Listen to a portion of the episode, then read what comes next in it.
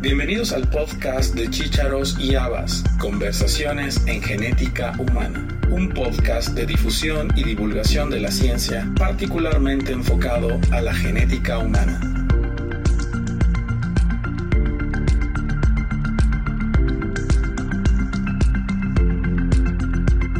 En el próximo mes de septiembre, los días 11 al 15, se realizará el primer Congreso Iberoamericano de Genética Médica y Medicina Genómica. Este Congreso Iberoamericano está siendo organizado por la Asociación Colombiana de Médicos Genetistas, la Asociación Mexicana de Genética Humana, la Asociación Española de Genética Humana y la Red Latinoamericana de Genética Humana. En el pasado mes de marzo tuvimos la oportunidad de conversar con el presidente del Congreso, el doctor Ignacio Sarante, y la doctora María Camila León Sanabria, médica de enlace académico de la Asociación Colombiana de Médicos Genetistas. Esta es la entrevista.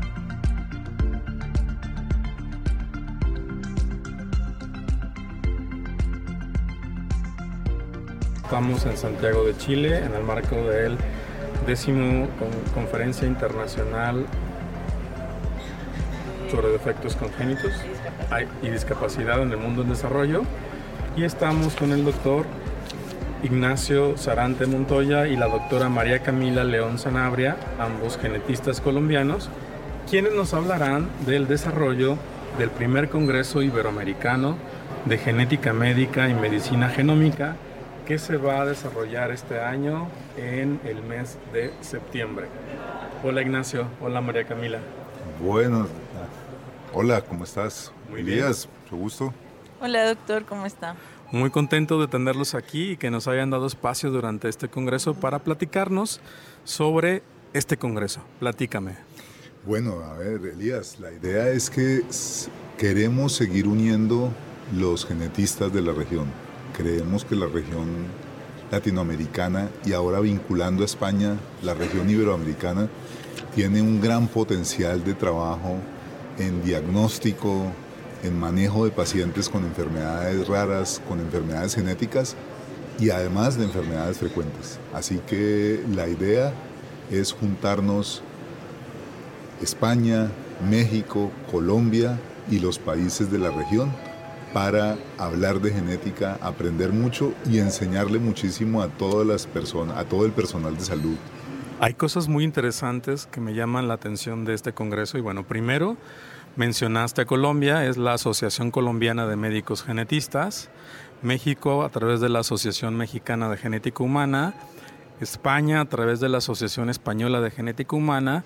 Y por Latinoamérica la Red Latinoamericana de Genética Humana como sponsors de este, este congreso, que pinta eh, excelente y sobre todo en una ciudad tan emblemática como Cartagena. Eh, ¿De dónde nace esta iniciativa? Esto nace del trabajo que venimos haciendo en la Asociación Colombiana de Médicos Genetistas, en donde anualmente hemos venido trabajando un simposio en genética médica y el cual siempre lo hacemos en modalidad híbrida. Lo hacemos invitando personas al, al, sitio presenciales, pero siempre lo hemos mantenido virtual para toda Latinoamérica, inclusive Brasil, haciendo siempre la traducción inglés, español y portugués. Cuando seguimos creciendo nos dimos cuenta que como región tendríamos mucho más fuerza si estamos juntos y podemos encontrar las bondades y las cualidades de cada país, aprovecharlas, aprender de cada uno, así que les hicimos las propuestas a estas asociaciones y ha sido muy bien recibida, así que vamos a pasarla muy bien en Cartagena. Eh, algo que me llama la atención, bueno, la, la novedad en este sentido es de que estás incluyendo especialidades médicas para vincularlas con el área correspondiente en genética. ¿De cuántas especialidades estamos hablando? la idea que hemos tenido es que los congresos de genetistas nos encanta ir y estar juntos, pero eh, somos relativamente pocos eh, y además somos monotemáticos. Y lo que queremos con estos congresos es que le llegue al resto de especialidades médico-quirúrgicas. Estamos pensando en más de 12 especialidades que se vinculen al congreso, que tengan unos días especiales para que aprendan cómo se usan las herramientas de genética médica cómo pueden aprovecharlas ellos y sus pacientes. Y un mensaje muy importante, y es que si no aprenden de genética ahora, la genética va a pasar por encima de ellos y por lo tanto a eso lo queremos invitar a que. Estamos hablando de prácticamente una semana de congresos, del 11 al 15 de septiembre. Exactamente, la idea es que el lunes tengamos varios cursos y talleres precongreso y nos dediquemos del martes hasta el viernes a trabajar. La idea es que las especialidades tengan uno o dos días para ellos específicamente, para que aprendan la parte de genética básica y vean los desarrollos y el futuro y el presente hoy de la genética médica. ¿Por qué Cartagena? A ver, María Camila. Pues yo creo que Cartagena es una ciudad turística muy emblemática, como pues menciona usted, doctor, del país. Creo que también es un destino que llama la atención por playa, mar, también por cultura y creo que es una magnífica oportunidad también de conocer eh, pues a Colombia, las personas que no lo conocen y estar en los lugares más eh, emblemáticos, digamos, divertidos del país también. Eh, ¿Tienen un estimado de cuántos genetistas eh, participarán en este congreso? Bueno, la idea que tenemos es que tenemos una capacidad de 400 personas presenciales y estamos pensando en llegar a unas 2.000 virtuales en toda la región, incluyendo España. Este será un congreso híbrido también. Será un congreso híbrido. Eso es muy importante explicarlo porque no se trata de transmitir un congreso presencial, sino se trata de hacer dos estrategias diferentes para que las personas que entren virtualmente tengan una maravillosa experiencia también.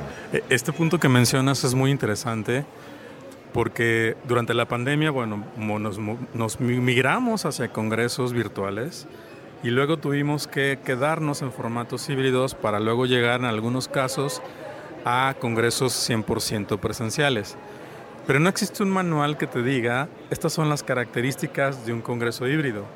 Cada quien se adapta a lo que tienes, a lo que puedes y a lo que te gustaría hacer.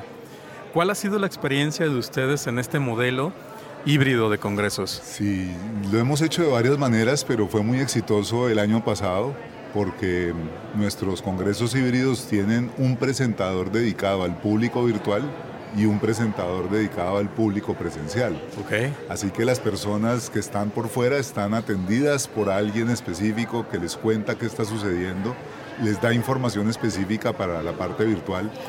Pueden hacer visita también de las zonas comerciales y de las zonas publicitarias virtualmente pueden entrar a ver los pósters también y a comentarlos. Entonces la idea es que el que esté afuera también tenga una experiencia maravillosa en todo el Congreso. Los precios obviamente cambiarían para una forma virtual y una presencial. Por supuesto, tienen, tienen precios diferentes, pero lo que hemos recibido con Cartagena, que nos contaba María Camila, es que la gente le fascina Cartagena, tiene tiene un aire muy interesante, así que todo el mundo quiere. Y una comida deliciosa. Una comida maravillosa, un clima fantástico, un mar divino y una historia increíble.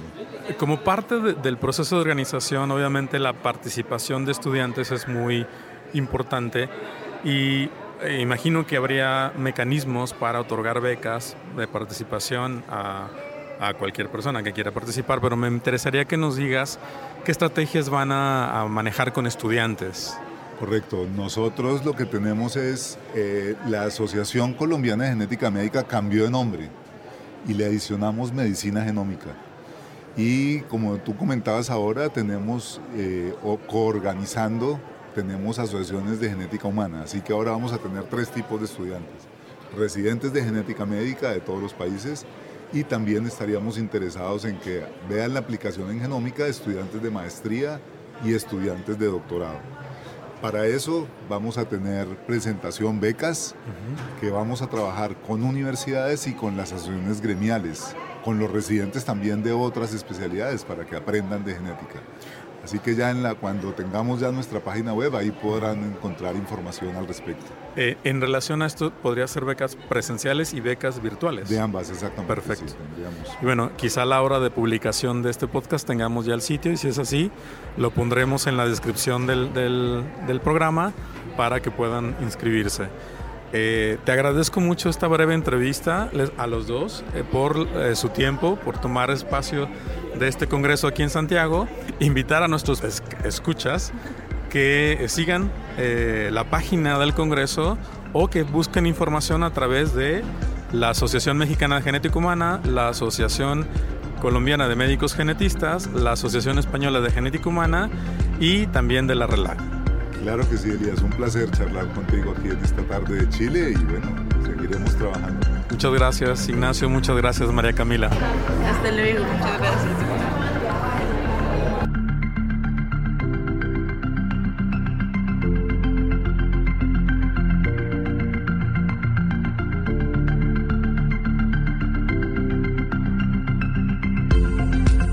Gracias por haber escuchado este episodio del podcast de Chícharos y Habas, Conversaciones en Genética Humana. Te esperamos la próxima semana con un nuevo episodio y te invitamos a que te suscribas gratuitamente en cualquiera de nuestras plataformas. Estamos en Acast, iTunes, Spotify, Google Podcast y Amazon Music. Y síguenos también en nuestra cuenta de Twitter, arroba chícharos y Habas.